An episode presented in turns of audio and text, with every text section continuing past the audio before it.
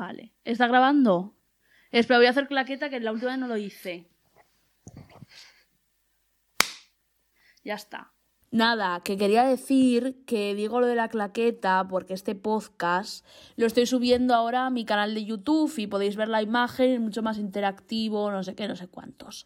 Son las 6.50 de la mañana, estoy editando este podcast medio mes después, no, un mes entero después, porque estoy a tope de energía, como si me hubiese metido ocho rayas de coca, pero no me he metido nada. No, de verdad, ¿eh? Eh, nada, seguimos con el podcast. Lo podéis ver también en YouTube. Hola, estamos una noche más en las noches de Subterfuge Radio con un nuevo programa llamado Club de Fans de Shrek, donde hablaremos de Shrek, del ayer, del hoy, del mañana, del todo y del nada. Bienvenidos.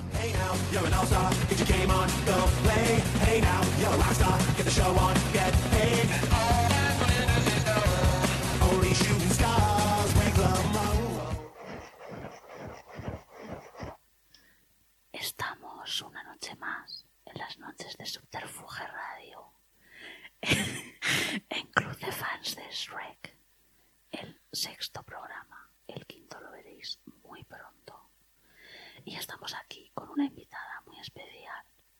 Eugenia Tenenbaum, una persona muy inteligente, muy lista, que sabe mucho de arte, de feminismo y de humanos, sociología, formas de comportarse humanidad, miseria,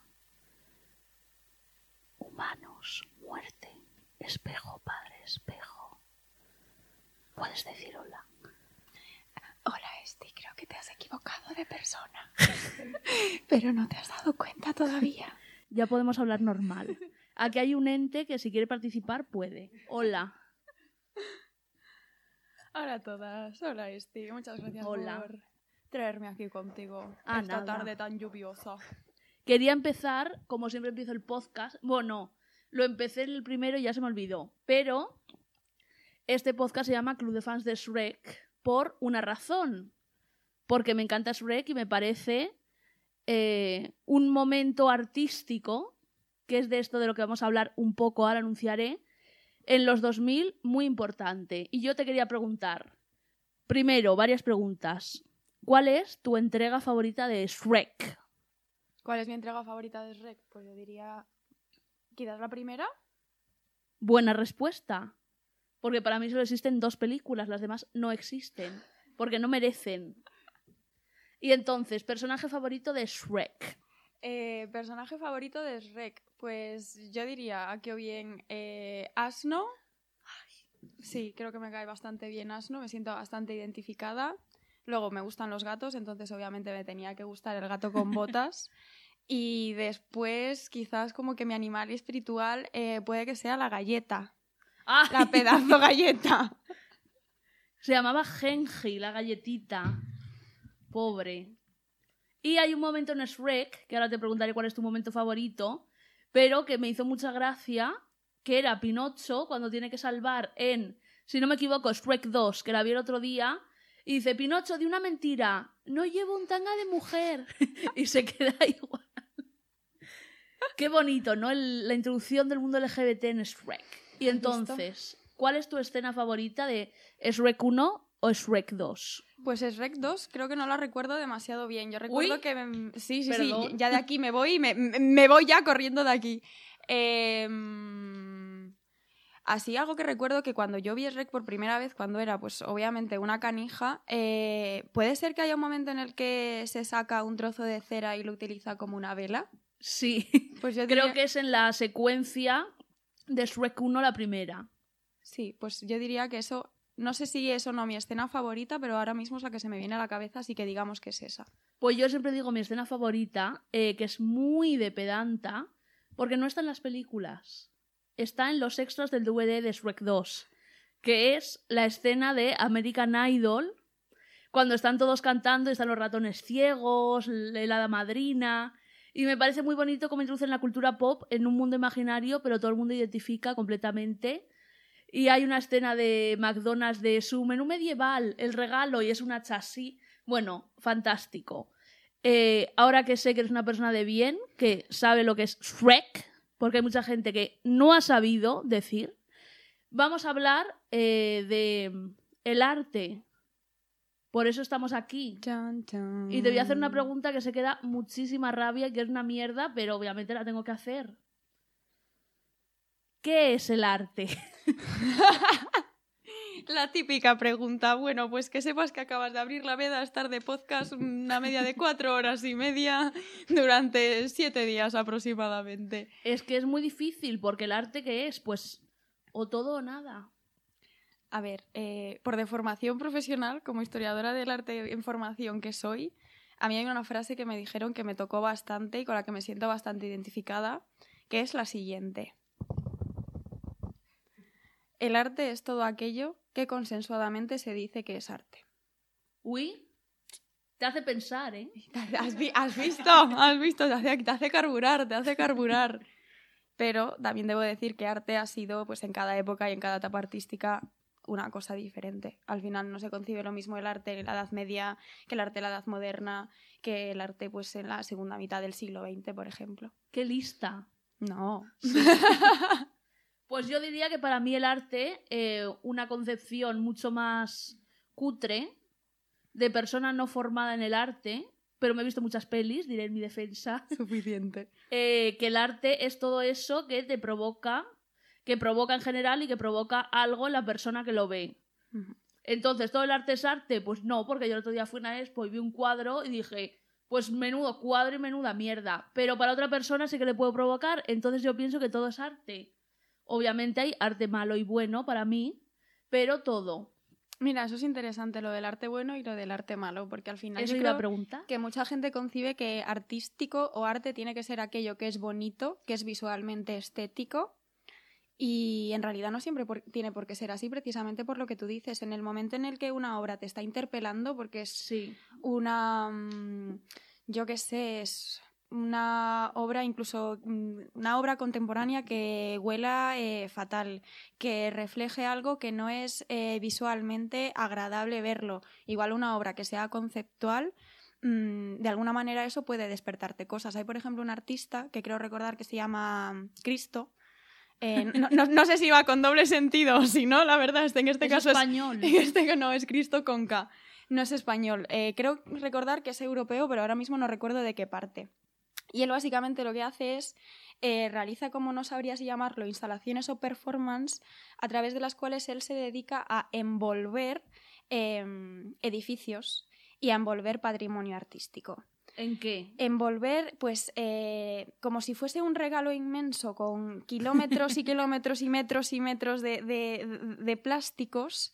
Por ejemplo, pues yo que sé, en una acción eh, envolvió uno de los puentes de Londres, en otra acción envolvió una isla entera. Y es muy curioso. Pero con papel de regalo. Ojalá con papel de regalo. Yo creo que para tanto no tiene Hubiese presupuesto sido como porque... muy conceptual eso. Imagínate, sí, sí, sí, no. Generalmente no es que sean envoltorios bonitos, pero es muy curioso porque él dice que la obra de arte no es la acción en sí, sino la reacción de la gente cuando ve esos monumentos envueltos masivamente a los que solo puedes ver de lejos y a los que no puedes acceder. Simplemente puedes contemplar algo que tú conoces, como puede ser, yo que sé, el edificio del Reichstag en, en Alemania, en Berlín, em, y simplemente lo ves envuelto, lo reconoces por la forma y no puedes acceder a él y él considera que lo artístico de todo eso no es eh, pagar una millonada para poder envolver un monumento así, sino la reacción de la gente. A veces la reacción es buena y, otra gente, y otras veces la mayoría de la reacción de la gente es eh, ¿qué puta mierda es esto, querido Cristo? ¿Qué me estás contando? Pero ¿sabes? eso, eh, yo considero que yo soy una persona muy odiada en redes sociales y en la vida en general, que a veces el que provoques odio es mucho más fuerte que provocar amor. Porque hay mucha gente en plan, ay, pues te sigo porque me gusta esto, y simplemente te sigue y estás ahí. Pero si te odia, cada día te deja un pequeño comentario y entonces eh, pone mucho más esfuerzo en odiarte Sí. que en amarte. Y yo creo que eh, el odio tiene más fuerza en este caso artísticamente que el amor. Sí, sin duda alguna. Y además es que para odiar necesitas invertir muchísima más energía. Uy, dímelo a mí. Totalmente. Yo de verdad que es algo que no, que no concibo. Para mí la palabra odio es algo muy fuerte. Mm, A mí me gusta pensar eh, que no odio a nadie ni a nadie, aunque sí hay cosas que me dan, me producen muchísimo rencor y demás, pero al fin y al cabo yo creo que cuando tú estás odiando a una persona eh, le estás dando demasiada importancia. Entonces al final, si a ti algo te molesta, a ti algo te duele o tienes rencor hacia algo, tú no quieres darle importancia. Ni por Uy, toda... yo sí quiero, te lo aseguro. ¿De verdad? Como a los heteros, por ejemplo. Sí. ¿Y qué iba a decir con esto? Se me ha ido la cabeza. Ah, bueno, que te quería preguntar tu obra favorita, pero voy a empezar yo porque es mi puto podcast. Venga.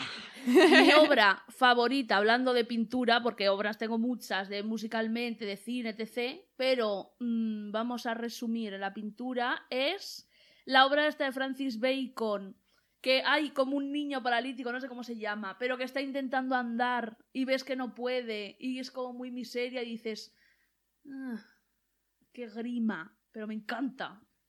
¿Qué te provoca a ti esa obra?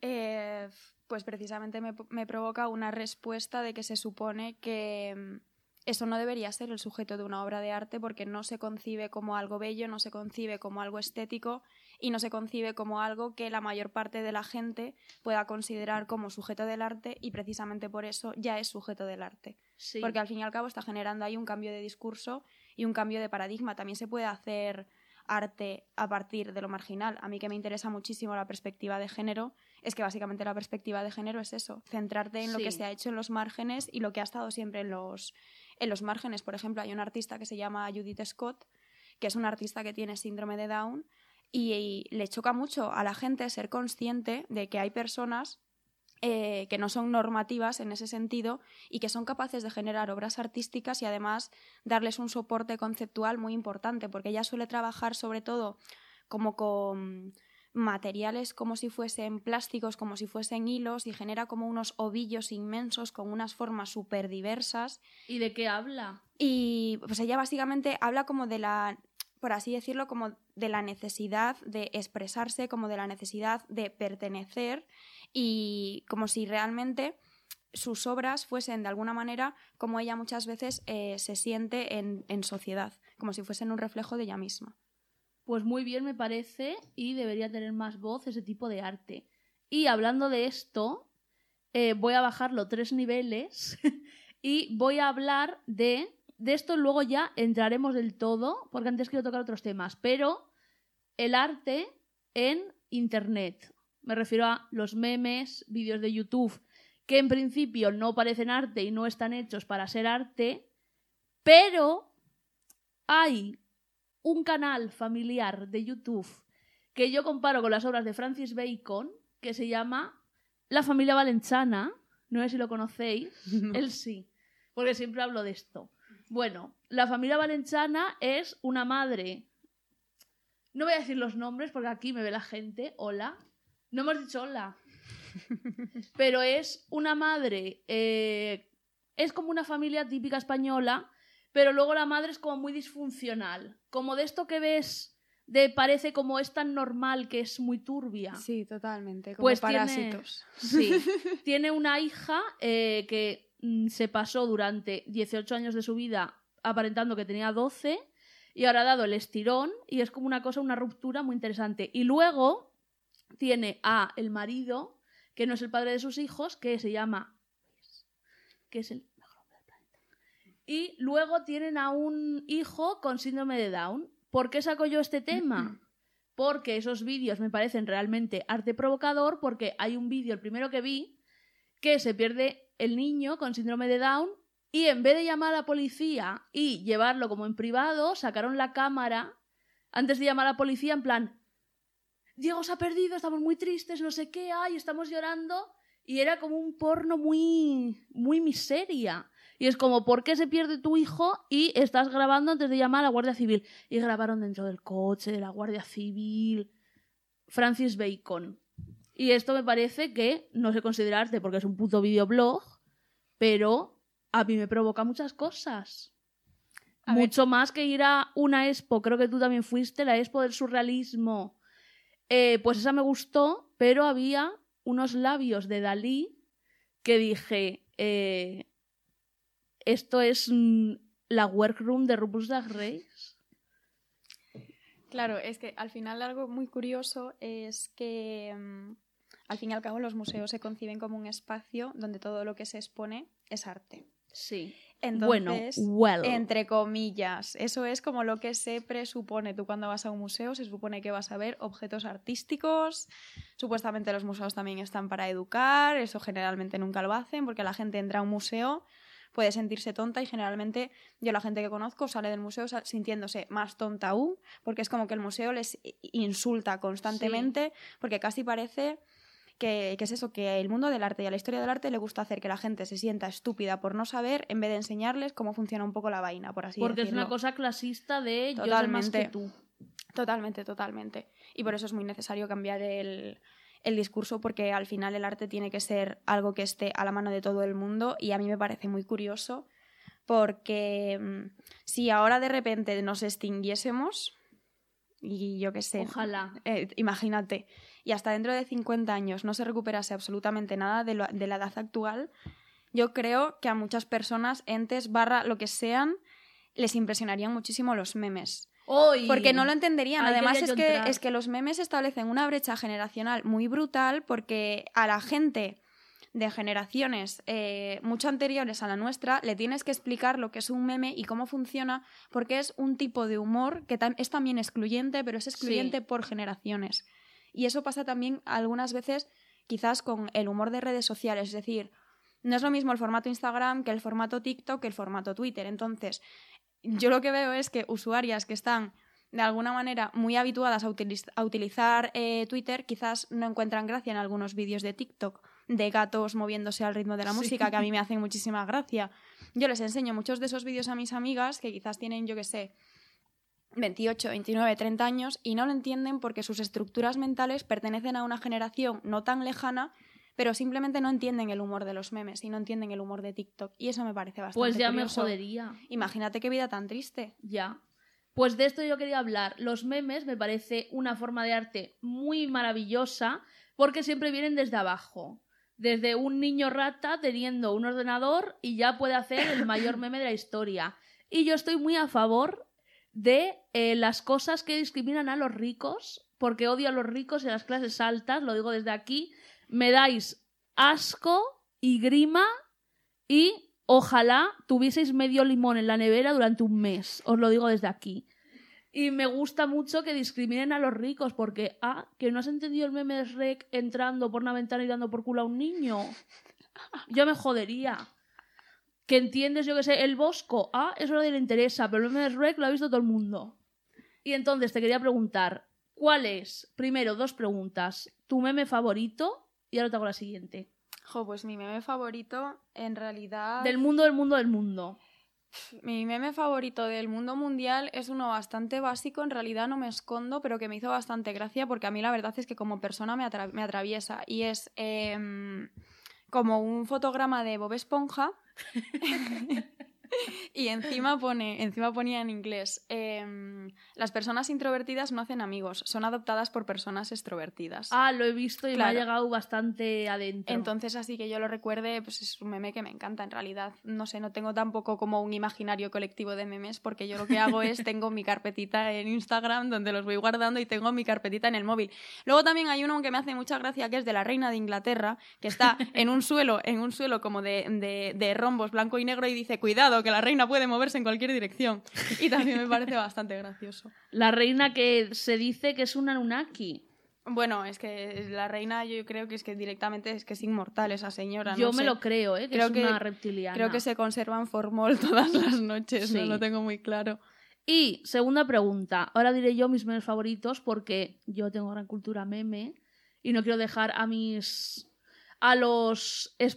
¿Cómo se dice? Espectadores de las noches de Subterfuge Radio sin saber cuáles son mis memes favoritos.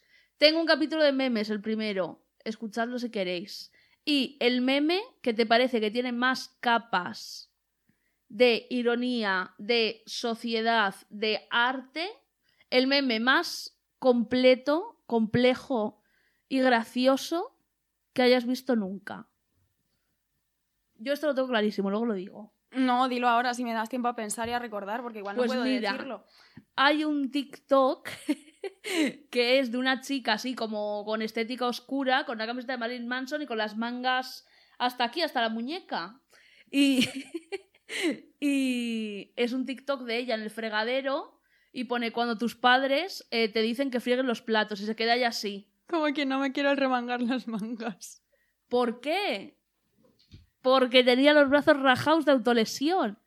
Y claro, quien no, quien no se haya autolesionado dice, pero ¿por qué no quiere fregar los platos? Pero cuando te has cortado todo el brazo dices, ah, sociedad secreta, yo lo entiendo. Luego también hay otro que va muy en esa línea, que es también una chica como que está simulando una interacción con otra persona que le ve los brazos y le dice, ¿qué tatuajes blancos tan bonitos? ¿Dónde te los has hecho?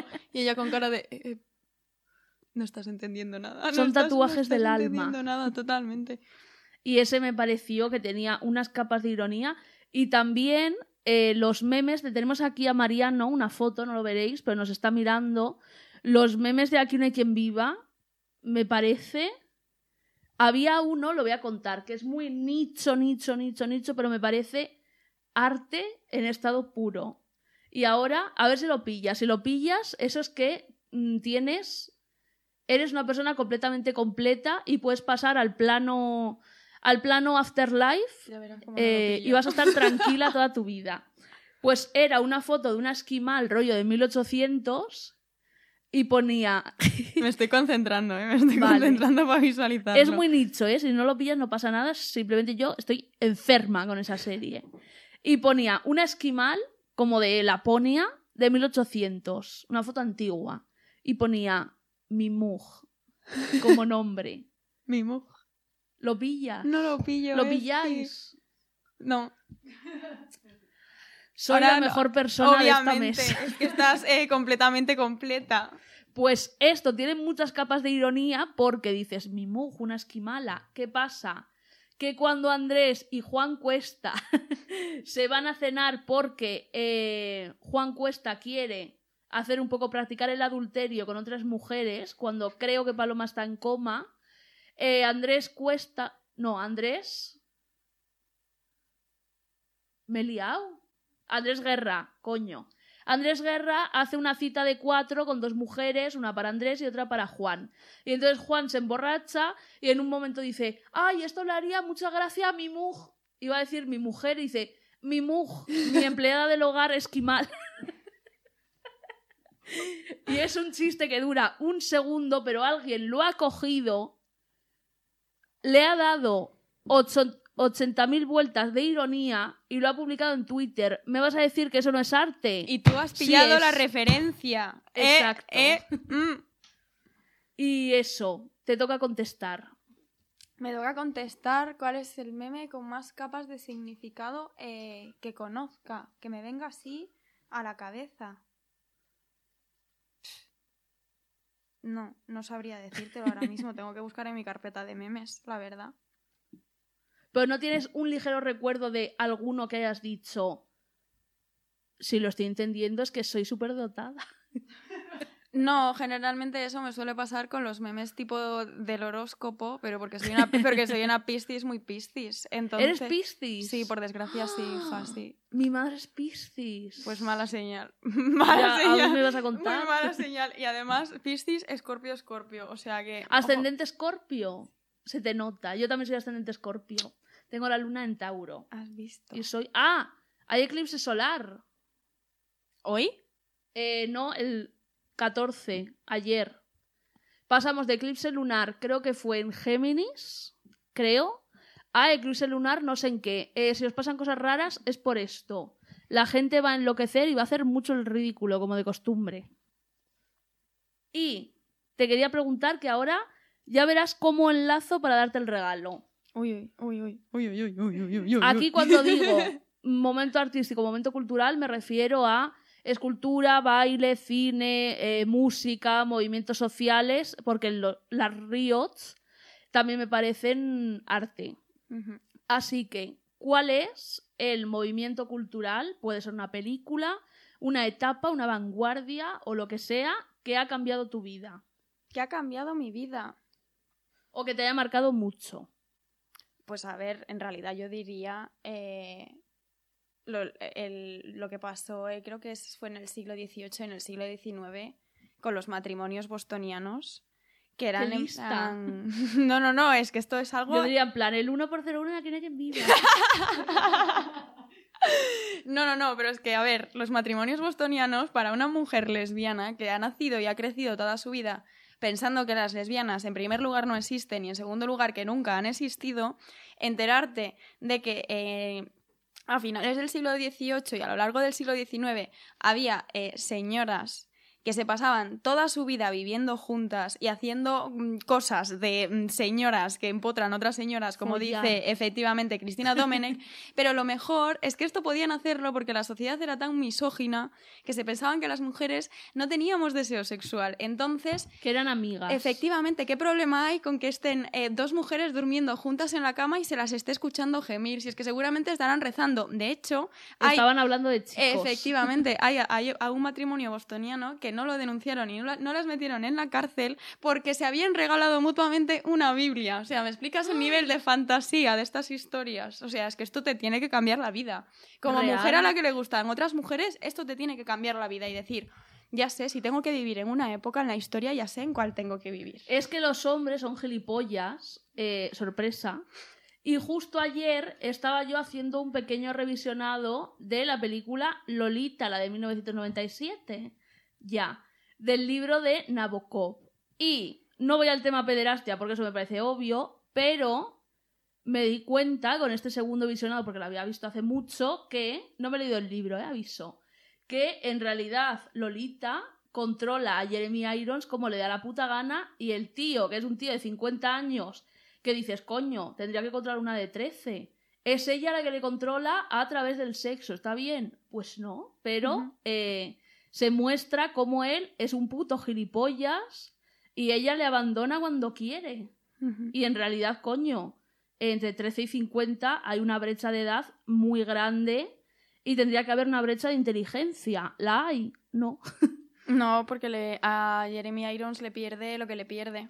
Follar. Efectivamente, con una menor, muy menor. Luego Sí. también es muy interesante cómo en el momento en el que tú generas una obra, en este caso un libro como puede ser Lolita, se desvincula totalmente de las intenciones que tú tengas con esa obra. Sí. Porque al final la intención de Nabokov era de denuncia y él lo que pretendía, que lo dijo 1800 veces, pero hay sobre todo una entrevista de YouTube en la que él dice y subraya que Lolita solo era una ninfula, es decir, una mezcla entre ninfa y prostituta, de lo de 13 años, en la, en la mente de... mm, ¿Cómo es? Humbert. Humbert. Sí. Humbert, Humbert. Pues. eh, pero que realmente pues, era, era un poco más como eh, literalmente las pajas mentales que se hace él en su cabeza, que no el comportamiento de la niña, y luego al final todo eso se termina malversando. Sí. Y. Y bueno, y de ahí pues sale el, el actual Sugar Daddy, eh, todo lo que viene siendo pues quiero un Sugar Daddy, quiero un Sugar Daddy, quiero un Sugar Daddy. Eh, no, chica, lo que quieres es independencia económica, ¿sabes lo que te quiero decir? No me jodas. Pero es como que se conforma con, bueno, pues que un tío me lo pague todo. Pues guapa, págatelo tú. Y si el sistema no estuviese para favorecer al hombre, podría ser, pero claro.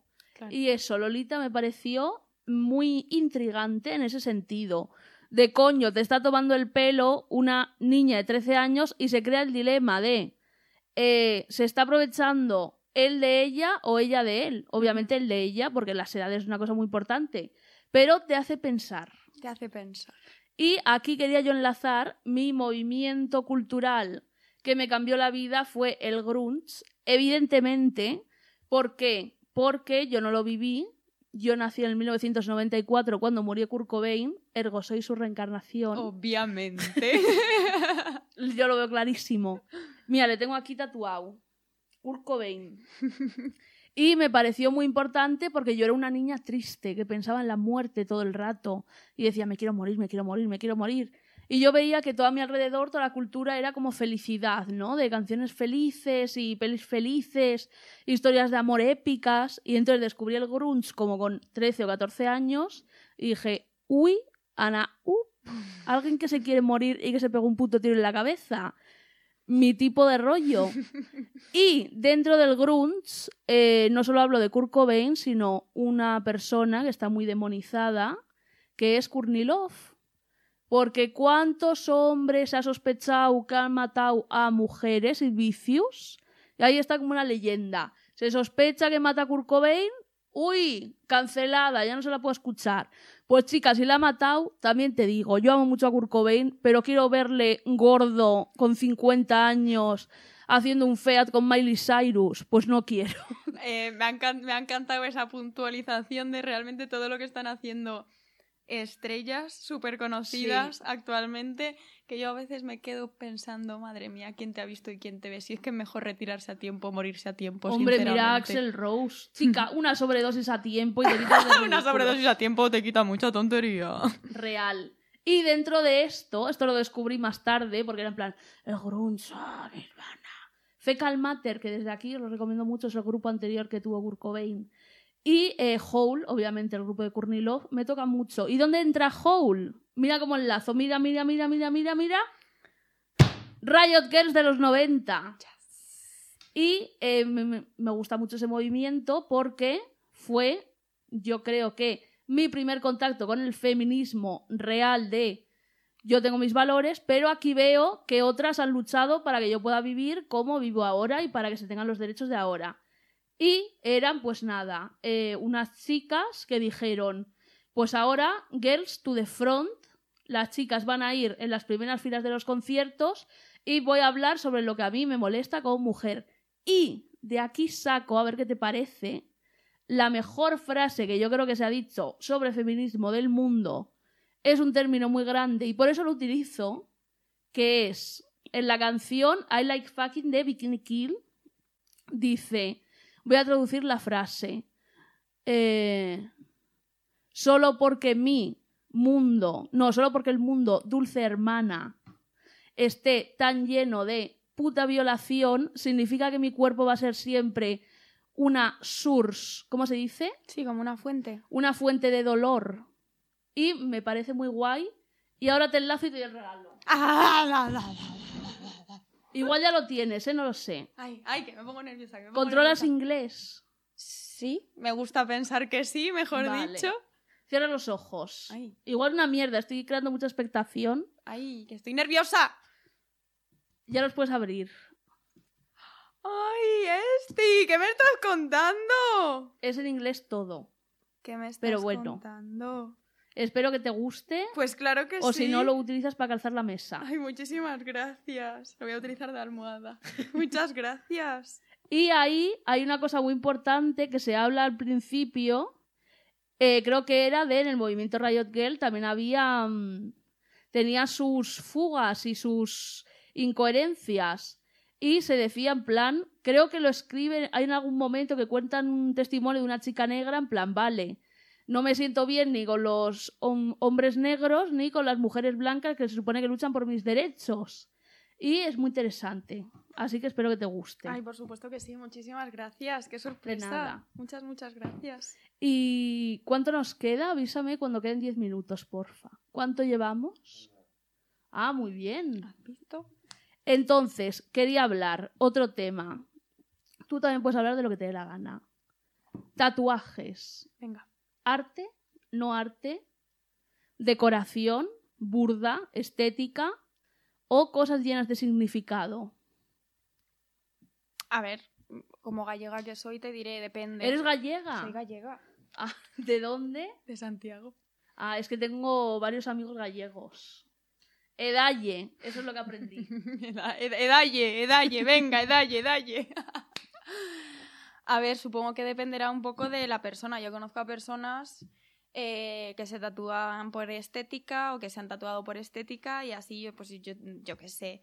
Eh, el típico chaval de los 80 que de repente tiene un tribal en la espalda, un tribal por aquí, eh, tener cositas de dálmata, el infinito que se convierte en una pluma y luego vuelan los pájaros. ¡Uy! Claro, claro, claro. Esas cosas que dice símbolo del yin y el yang. Por eso yo, por ejemplo, cada vez que me quiero tatuar, yo dejo las ideas en formol.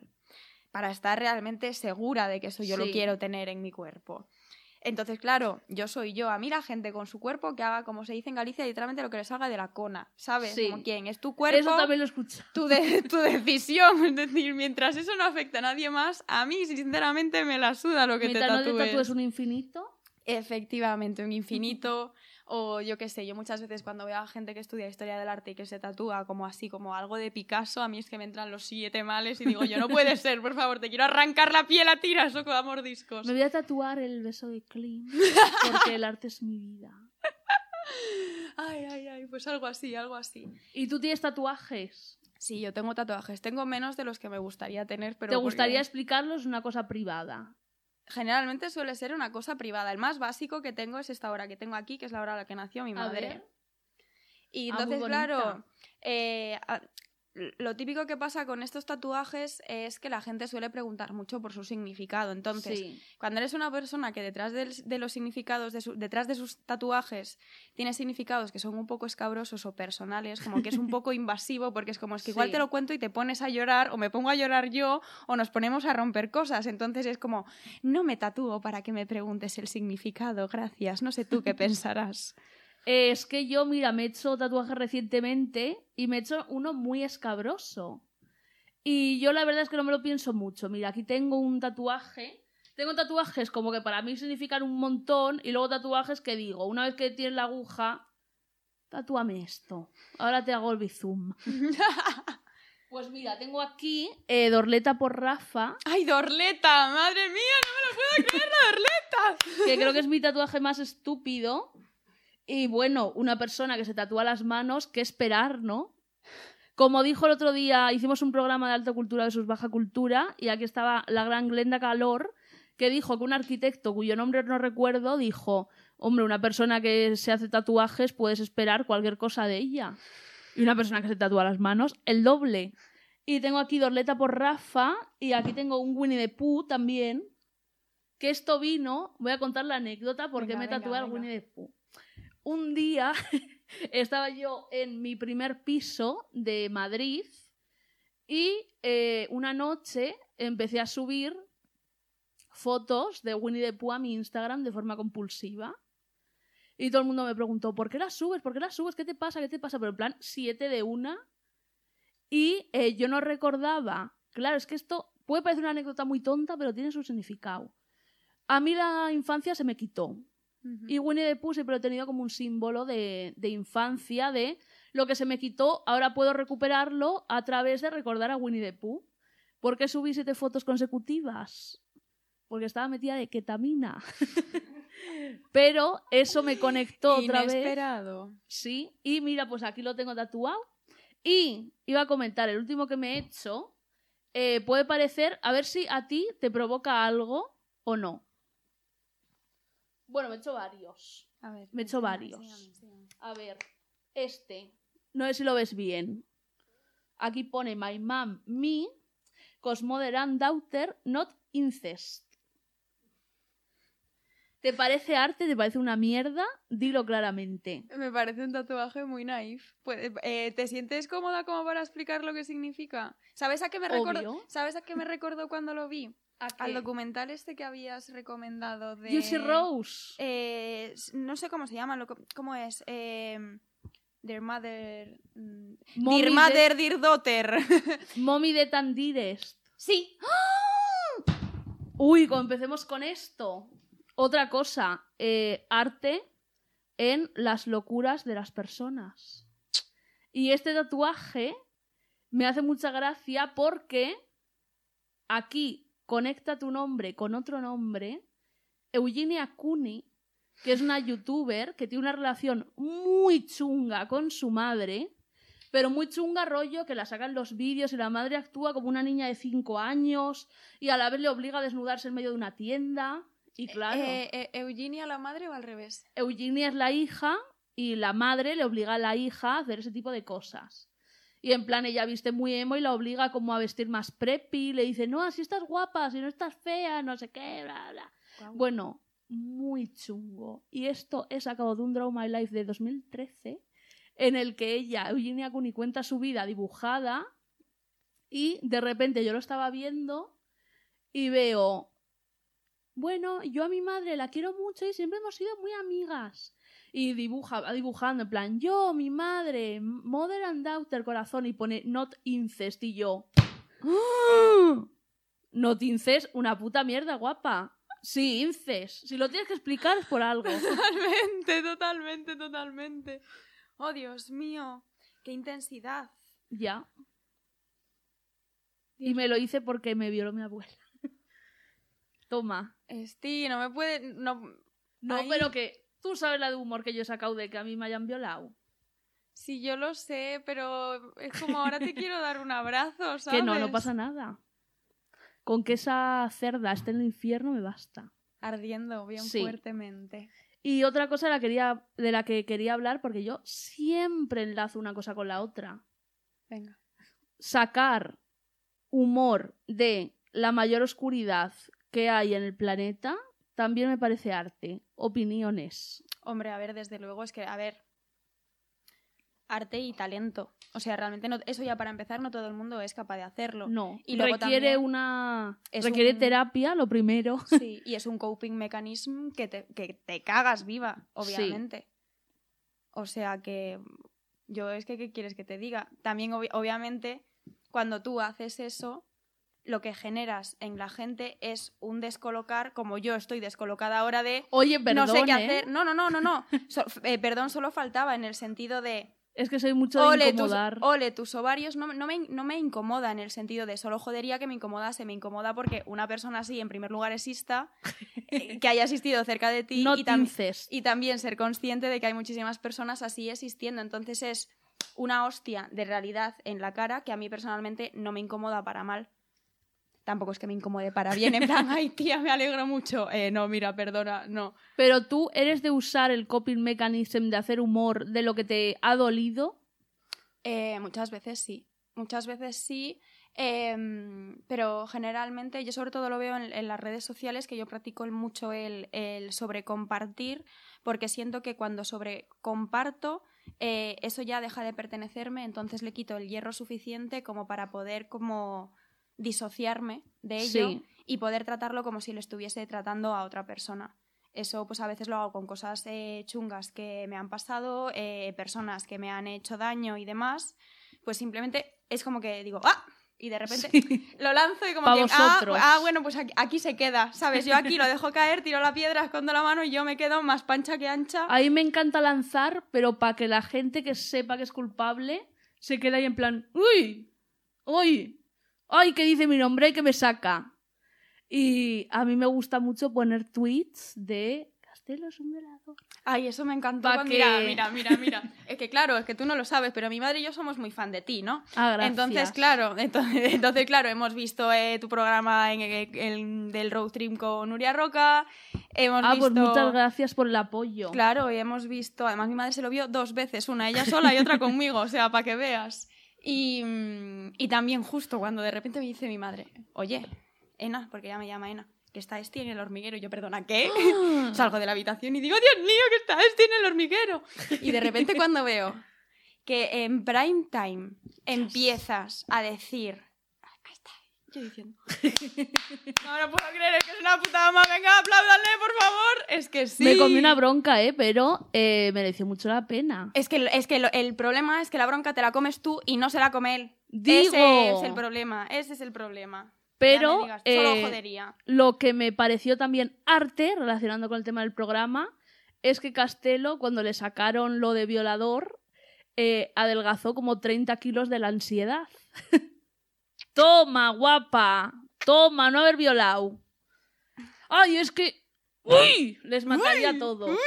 El problema pero- es que no terminó de consumirse, joder, que no se Ya. redujo todo a cenizas. Pero bueno, eh, a mí me gusta mucho, no voy a decir que hago brujería, porque no, pero me gusta mucho lanzar fus fus a la gente, fus, y a ver qué pasa, y a veces eh, consigo cosas, porque yo y una amiga cosas. hicimos fus fus y la persona hizo fus.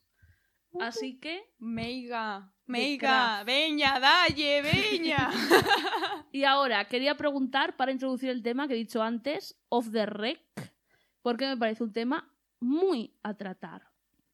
¿Cuál dirías que es top 3? Hablando de, para mí, la mayor el mayor exponente de arte es el cine, no sé para ti, El mayor exponente de arte. como el arte más completo, como quien dice. Sí, probablemente sí que sea el cine. Porque entra la música, la literatura, Sí. el guion, la Sí, fotografía, es el, ma- es etc.. el más completo y además es interesante porque muchas veces el cine realiza guiños a otros tipos de arte Sí. y juega mucho con, con eso. Sí, sí, sí, sí, sí. Pues te quería preguntar, top 3 películas favoritas, que me parece una pregunta crucial para, para cualquier persona. Pues mira, eh, yo en este sentido ahora te puedo dar una respuesta, pero si me preguntas dentro de tres meses te voy a dar otra respuesta y dentro de un año y medio ni te cuento. Pero bueno, el momento de ahora, las que te toquen especialmente. Pues mira, una película que además a mí me eh, cabrea mucho no haberla conocido a tiempo es Thelma y Luis. ¡Ay! Porque además es que creo que además es que esa película tiene de todo. ¡Ole! Por Thelma y Luis. Tiene formato de acción, eh, tiene pues, perspectiva de género, eh, tiene incluso humor. Entonces digo, es una superproducción que ya me gustaría que a mí hoy en día hubiese superproducciones así. Porque yo cuando Sí. la vi, recuerdo que la vi hace menos de tres años, que eso es una barbaridad. Porque yo no me puedo creer que de consumir televisión eh, me sepa Titanic de pe a pa, eh, me sepa Pretty Woman de pe a pa, que o sea, cringe directamente, y no me haya visto nunca en televisión Telma y Luis. O sea, es algo que yo no concibo. Eso es porque no eres vasca y no tenías E ETV2, porque la ETV2 yo ve- me veía muchas películas y no ponían siempre las típicas Titanic, Betty Woman, no sé qué, ponían pelis como muy no underground, porque Telma y Luis no es underground, pero bastante guays. Y yo ahí me vi Telma y Luis de pequeña. Y muy guay. Pues de Viva verdad, ETV2. ojalá yo. Total, total, total. Luego yo que sé, una película que me encantó, que me la vi en la cuarentena fue Retrato de una mujer en llamas, bollodrama lésbico a tope. y luego también te diría incluso la favorita, o sea, Yorgos, Yorgos Lantimos a mí me gusta mucho, diría que es uno de mis directores así favoritos que digo, creo que me he visto tres películas suyas, cuatro. La tres, favorita me pareció muy novedosa en el enfoque que tiene. Hombre, por supuesto. Además recuerdo, Muy que, guay. además recuerdo que yo fui a hacerle una visita a un amigo que vive en Londres y me dijo, venga, tal, que vamos a ir al cine, ¿no? Me dijo el nombre de la película y le dije, venga, llévame contigo. Y de repente me sienta en el cine y era la favorita. O sea, tú imagínate mi cara, yo de pensando, no me lo puedo creer que me ha traído a ver, me está encantando, ¿qué es esto? No entiendo nada, están hablando de taxes, no entiendo, no entiendo el concepto y la guerra y tal, pero diciendo, me encanta, me encanta, me encanta. Y además me parece muy importante esa peli porque introduce a una mujer mayor, lesbiana o bisexual, sexualmente activa. Que no sé si habrás visto Las Chicas de Oro. No, Uy, pues parece una serie típica de los 80 de cuatro viejas que es un aburrimiento. Pero, uy, no, no, no, no. Yo la vi porque en el mundo RuPaul's Drag Race de las Girls, de las drag queens, estaba como muy en auge y dije, ¿por qué a todas las drag, a todas las drag queens les gusta una serie de cuatro viejas? Y dije, aquí hay algo que rascar aquí hay material. aquí me va a hacer pensar. Y entonces me la puse, me tuve que comprar un VPN y eh, contratar un servicio de streaming de Australia. Well, pero bueno, ahí que me la vi. Y realmente es una serie fantástica, que es de los 80, pero tiene chistes que yo no he visto en la televisión actual y muestra la vida de cuatro mujeres sexualmente activas de más de 60 años, una tiene 80, y muestra como el dating, su vida amorosa, eh, muestra su vida profesional, son cuatro mujeres solteras que viven por su cuenta, y eh, muestra, otra cosa que me gusta, como siempre como el ex marido de una de ellas de, de Dorothy, siempre vuelve y siempre es un hombre ridículo que la necesita para todo, a pesar de haberla engañado con una más joven. Y hay un capítulo en el que una lesbiana se enamora de Rose y no lo muestran como, ay, qué asco, me quiere follar. Lo muestran como, ay, si yo fuese lesbiana, me fantasía. encantaría estar contigo porque sería todo mucho más fácil y te quiero mucho y no sé qué. Madre mía, para lo que dieron de sí los 80. Es Sí. que en muchas ocasiones digo, madre mía, más pensamiento crítico y más crítica social de la que tenemos ahora, chica. ¿Cómo puede Sí. ser esto si hace ya más de 30 años? Y había un capítulo hablando del SIDA y tenía cuatro viejas en los 80 hablando del SIDA, es muy fuerte. Y la más mayor de todas, que mm, tenía 80 años en la serie, eh, dijo que ella no iba a pasar por hacer chistes de mariquitas. Y lo tuvo que poner en el contrato de no voy a hacer chistes de guys. Y eso, te la recomiendo mucho porque creo que te puede gustar Las mucho. chicas de oro. Venga, vaya, nos vamos esta noche maratón. Y está en el servicio de streaming Stan australiano y podéis contratar ExpressVPN para verla o podéis buscarla en Google Pirateo. Porque Chan, si estuviese en algún servicio español lo diría. Pero no está, qué casualidad. Hmm. Y aquí quería enlazar, porque estoy muy cabreada con un tema de actualidad. Vamos a hablar, vale, y ya con esto creo que podemos wrap it up. Eh, una de las corrientes artísticas más importantes en mi vida y en la de muchas, que son las películas de lesbianas Mm. y su problemática. ¿Cuál ¿Estás, es? estás segura de que quieres abrir esta veda? Sí, quiero. Porque Venga, estoy pues muy cabreada con la película. Primero te voy a hacer un pequeño cuestionario. ¿Cuál es la mejor y la peor película que has visto de lesbianas de temática lésbica? Pues la mejor, ya te digo, retrato de una mujer en llamas. La peor, la peor no solo porque no me ha gustado nada, sino porque es la película más referenciada de la historia, es eh, La vida de Adele. No la soporto, no puedo con ella, no la soporto. Y encima tengamos en cuenta que la vida de Adele es un señor con ojos de rata detrás de la cámara diciendo follad, follad. Efectivamente, follad, follad, follad, follad. Sentiros incómodas, sentiros incómodas. Me da igual que lloréis. Venga, venga, dale, va. Digo, no, no, no, no, no, no, no, no. No, no, no va por ahí la cosa, no. No. Pues yo diría la mejor peli de lesbianas que he visto es But I'm a Cheerleader. ¿La habéis visto? No. ¿Tú la has visto? ¿A qué es lo más? Pues es, es una película que parece de John Waters, pero no es de John Waters, sorprendentemente. Tiene muy estética John Waters, pero no. Y es una chica que es animadora, súper heteronormativa, y de repente descubre que su novio le da asco. Y entonces No será esa mi vida, ¿no? se empieza a fijar en las animadoras, en cuando se les sube la falda. Y eh, hay una escena muy graciosa que tiene un póster de. ¿Cómo se llama esta artista? Melissa Etheridge o algo así. Bueno, como un icono lesbiano de la música y sus padres en plan. Uy, no nos olíamos la tostada. Y como, well. y entonces la mandan a un camp de. para. de conversión. Y en el camp de conversión están los gays que les quieren convertir en heteros y las lesbianas que tienen que ser heteros.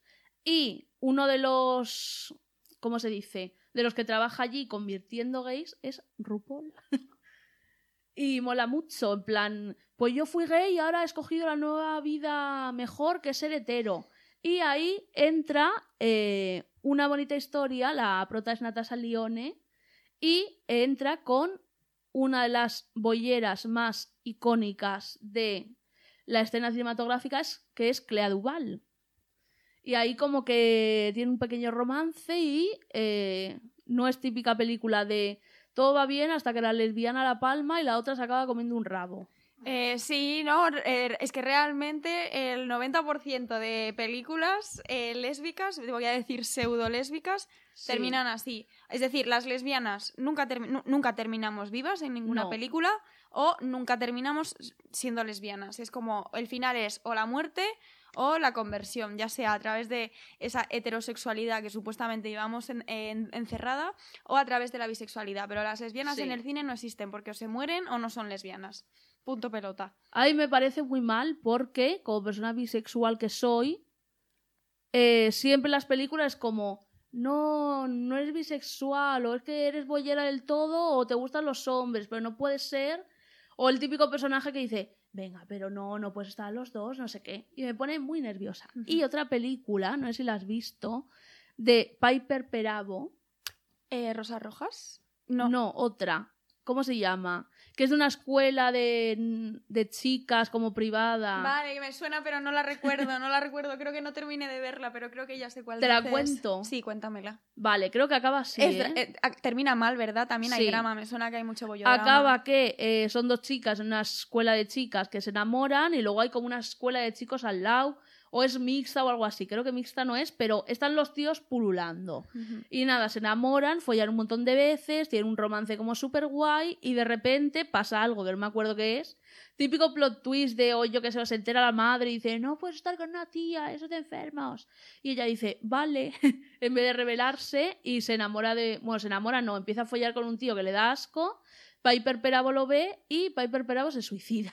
Oh, Dios mío. Y la otra, no sé si sigue con el tío, pero-.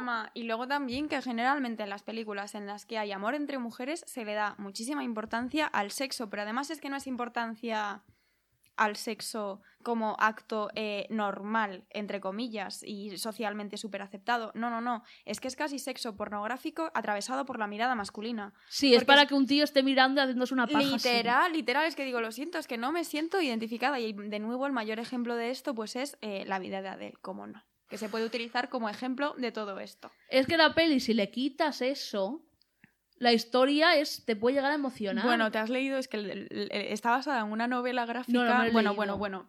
La novela gráfica también es dramática que te cagas. Pero es un drama que dices, pues mira, eh, sinceramente prefiero este drama a no que, me mea- no, que me metas un tío que además es feo, que no pinta absolutamente nada en la trama y luego una mujer embarazada con la que termina la otra, que es como. Es que cómo se nota que eres un tío hetero dirigiendo una película de bolleras. O sea, no, no, no, esto no deberían permitirlo los contratos, no puede ser. Y aquí quería llegar al tema que me pone muy histérica.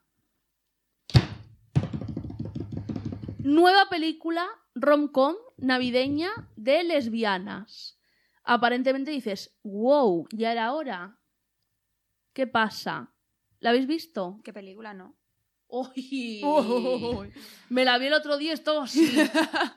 vale, película dirigida por Clea Duval, Vale. eh, persona que me encanta, pero que me ha decepcionado. Protagonistas, Kristen Stewart Vale, ya sé Ahora qué que está creo que ya sé qué película dices. Vale. y una tía que no sé quién es, que tiene pinta de hetera. Por eso no sé quién es. Y entonces, eh, la peli va de dos lesbianas en Nueva York que viven la Navidad y están súper contentas. Y entonces una de ellas, obviamente, Kristen es la Boots y la otra es la Lipstick Lesbian. Porque ¿cómo va a ser al revés? En fin. Y eh, la Lipstick Lesbian, vamos a llamarla así desde ahora, se emociona porque le está casi metiendo los dedos en el chocho y dice, ay, vente conmigo a casa por Navidad, no sé qué. Porque la tía está cachonda viva y dice, la quiero en Navidad en mi casa para follar.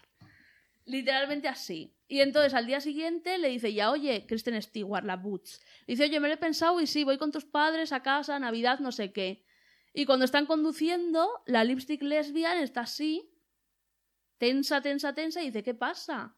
Ah, nada, que mis padres no saben que soy lesbiana y tú eres mi compañera de piso huérfana, ¿vale? Y es como, ah, la peli de lesbianas que todas necesitábamos. Totalmente. Quédate dentro del armario, pase lo que pase. Sí, sí. Y entonces, la voy a contar un poco, si la queréis ver, para... pero es una peli de estas de gritar a la pantalla, que a mí es una cosa que no, me encanta. a mí me encanta criticar cosas. Necesito ver cosas para poder Sí. criticarlas. Es increíble. Y os cuento un poco. Eh, llegan a la casa y la típica familia blanca rica, los ricos deberían morir. Y en plan la madre típica de mujer florero de estoy llevando el Instagram de vuestro padre y os tengo que sacar fotos porque vuestro padre es político y solo vivo para agradarle Y de a repente él. el padre es Joe Biden. Pues es el de Titanic. El como el dueño del barco, más o menos, el actor oh, Dios mío. que tiene mucha pinta de político Joe Biden, la verdad. Bueno, total. Y entonces, pues Kristen Stewart eh, tiene que ir al sótano a dormir, porque las lesbianas van a los sótanos a dormir, no vayan a descubrir la familia que es boyera, y entonces la quemen en 2020. Y la otra eh, vive su vida normal como si fuese una hetera. ¿Qué pasa? Tiene que aparecer el puto exnovio del instituto a marear, a hacer la mosca. Pero ¿qué pasa? Pero es de- en serio una película así es de 2020. Sí, y de Clea Duval. Dios mío. Y entonces eh, la hetera, la lipstick lesbian, supuesta hetera, está con el ex eh, tonteando una noche y la Butch está mirando al techo diciendo estoy perdiendo a mi novia y se supone que soy huérfana. Well. Y entonces le escribe, oye, ¿dónde estás? No sé qué. Y la otra, ay, déjame en paz, qué controladora. Es como, chicas, Estoy en tu sótano, ¿sabes? O sea, perdóname la vida, gracias. Sí, sí. Y luego aparece Aubrey Plaza, que es de mis actrices favoritas, eh, como la otra lesbiana del pueblo apestada, que tuvo un rollito con la lipstick lesbian, pero ya no. Y entonces eh, se le acerca Aubrey Plaza a Kristen Stewart y le dice, eres una de las mías, yo lo sé. Hoy no, espérate, no, no, no, no. Os estoy destripando la peli, pero es que mira, tampoco hay mucho que ver. y eh, la problemática que tengo yo con esto es Aubrey Plaza y ella a, van a un show drag y muestran mucha más química que la, la que ha mostrado con la lipstick lesbian. Y entonces parece que pum pum pum pum pum las dos lesbianas out and proud, felices. No, fíjate, porque la Butch, a pesar de Kristen Stewart, a pesar de los mil maltratos que ha vivido por la otra, es como, jo, pero yo te quiero, aunque prefieras tener contenta a tu madre que a mí. Y nada, y al final, eh, Aubrey Plaza, mm, pues se queda ahí colgada, sola, la lesbiana sola, y eh, la Butch y la lipstick lesbian, a pesar de los continuos maltratos y feos, con que la lipstick lesbian llore un poquito de, al final, la hermana la descubre, en plan, es lesbiana. Y es que este momento... Cuidado, que es uy, contagioso. Sí, sí. La descubre en una cena familiar de ricos. Y entonces está la Butch, Kristen Stewart. Ah, y luego también hay el típico amigo gay eh, para contarle los problemas. No vaya a ser que tenga vida propia. Y la Butch está Kristen Stewart a punto de irse por la puerta cuando la hermana le saca del armario a la otra. ¿Y qué creéis que pasa? ¿Qué dice la lipstick lesbian? Estoy confundida. peor. No, es mentira. No les creas, soy heterosexual. Y Kristen Stewart mirando así. ¿Y qué pasa? Que al final se juntan porque la blanca rica, eh, que no quiere decir que es lesbiana, se sale con la suya. Y la Butch, pues ahí, maltratada. Y luego Pero sale... esto es, una, ¿esto es una película de bolleros o es una película de terror psicológico? Pregunto. Pues parece una película hecha por propaganda de la Segunda Guerra Mundial, la verdad. Totalmente, ¿qué me estás contando? Y al final, es, en los créditos, sale típica escena de bueno, hija, no importa que seas lesbiana, lo que importa es que seas feliz a pesar de ser un monstruo. Y salen todos como en el Instagram del padre de hemos ido al orgullo. Mi hija es lesbiana y no pasa nada. Y es como prefiero otra romcom hetero que una lesbiana mal. Bueno, pero os la recomiendo a pesar de haberla destripado entera porque tiene muchos más matices horribles. Vale, habrá que, ha- habrá, habrá que verla con cosas cerca para poder romperlas. Pero y Kristen Stewart que haya hecho esta película, guapa. ¿Por qué? ¿Y la directora? ¿Qué me dices de la directora? Que la directora es lesbiana. Claro, que es como, a ver, chica, ¿dónde está tu narrativa? ¿Dónde- No puede ser, no puede ser. No pueden poner a dos lesbianas viviendo la Navidad y no sé, regalándose mm, discos de Johnny Mitchell o algo así. Pregunto. Algo así, algo así, algo que sea lésbico, en plan verdadera mm, cultura lésbica, que entiendo, pues obviamente que el- las lesbianas y bisexuales también tenemos derecho a ver algo que sea una mierda con lo que podamos sentirnos representadas. Sí. Pero es que realmente, eh, como ya parto de la base de que el 80-90% de cosas que se producen son una mierda, realmente lo que hacen falta son cosas buenas, que es como, por favor, no quiero terminar cabreada cada vez que veo algo que sea LGBT, ¿sabes? Gracias. Es que. En fin, en fin, en fin. Desde aquí os recomiendo Anatomía de Grey. que hay dos mujeres bisexuales que creo recordar que no sé si se mueren, igual me equivoco, pero por lo que yo vi de pequeña dije, mira, una que le va a las dos cosas. Igual te hace pensar un poquito. Te hace pensar. Te hace Y ahí pensar vi una verdad. historia más o menos. Y nada, algo que añadir. ¿Alguna promo, algún evento cercano que quieras decir a los oyentes de? Eh, No, es que a mí la autopromoción se me da bastante mal, si te soy sincera. O sea que por ahora yo estoy intentando simplemente sobrevivir, que ya es bastante en este 2020 que nos está tocando. No voy a engañar a nadie. Pero muchas gracias, Esti. Las gracias, pues eso, para ti por haberme traído aquí. ¿Te ha gustado el podcast? Hombre, por supuesto. Es que soy nueva en esto de Eh, ser- me has dado ganas de volver a ver Mes Rex, ¿sabes lo que te quiero decir? Tengo, de, tengo demasiadas cosas que ver, no me, no me va a dar la vida. Shrek 1 y Shrek 2. Eh, totalmente. Eh, cuando tenga la- el examen de arte español del siglo XX voy a poner ahí, venga, pum, pues no, siglo XX no, siglo XXI, toma, análisis, cultura visual vinculado con SREC. Ah, y desde aquí, hablando de pelis de lesbianas, quería recomendar a nuestro público dos pelis que, ¿Esa es eh, la primera? que no se suelen ver mucho. Una se llama, no sé si la habrás visto, Iti Biti Titi Comité, No se me va a olvidar el nombre nunca, no me lo voy a creer. que es como, no es de Riot Girls, pero tiene relación como un grupo de tías que van haciendo como vandalismos a favor del feminismo, porque yo mm, estoy muy a favor del terrorismo y del vandalismo si es para un bien común. Y otra película, Foxfire, ¿la has visto? ¿Tampoco? ¡Ay! Es que yo soy muy pedante a las películas, pero mucho, mucho, mucho. Eso mucho, no es ser mucho, pedante, eso es tener cultura, chica. Idiomas, chica, idiomas. Pues es Foxfire, una peli de los 90, con Angelina Jolie haciendo de lesbiana Boots un sueño Bueno, bueno, bueno. Eh, porque yo no sabía que esto existía. O sea, preguntas serias. con Preguntas pelo súper corto serias. Y va de, de un grupo de, de chicas, en su mayoría lesbianas, de un instituto que eh, Angelina Jolie hace de This Escalated Quickly, lesbiana, Boots, con pelo corto, vagabunda y con mucho, con mucho arranque a la hora de amar. Wow. Y va- Inesperado. Sí, va de que un profesor abusa una- de una de ellas y hacen lo que se debería hacer. Maltratar al hombre. ¿Y cuál más iba a decir? Una que es más chorra, de esto que acabas de hablar, de cosas mierdas para disfrutar, como los heteros tienen mil cosas que es una mierda y se pueden ver identificados de, ay, qué guay, como mi zona de confort. Pues hay una peli que se llama... ¿Cómo se llamaba? Mm, Girl Trash, que es un musical. Es bastante mierda. Bueno, bastante mierda, ¿no? Porque a mí me gustó. Es un guilty pleasure, dejémoslo ahí. Y que va de... Creo que es un poco una copia de personajes de Elworth, pero bueno. Está la típica Boots, que es el Justin Bieber del grupo, que se lleva todas. Y luego la tía que está confusa, pero se enamora de otra, pero la otra está enamorada de la Boots, que es la lesbiana estrella, no sé qué. Es una peli como de ver sin pensar mucho y decir, ay, mira qué bien las bolleras, cómo se aman. Y lo recomiendo desde aquí. ¿Alguna recomendación que quieras hacer? ¿Alguna recomendación que quiera hacer? De cualquier cosa. Pues mira, hay un documental muy interesante que ahora mismo yo diría que está únicamente, no sé si está en YouTube o está en Filming.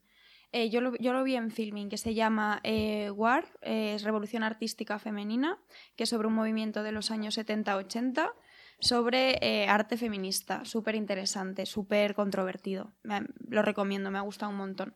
Eh, porque luego también explica todas las movidas que hubo a nivel teórico en el movimiento feminista en Estados Unidos en los años 70-80.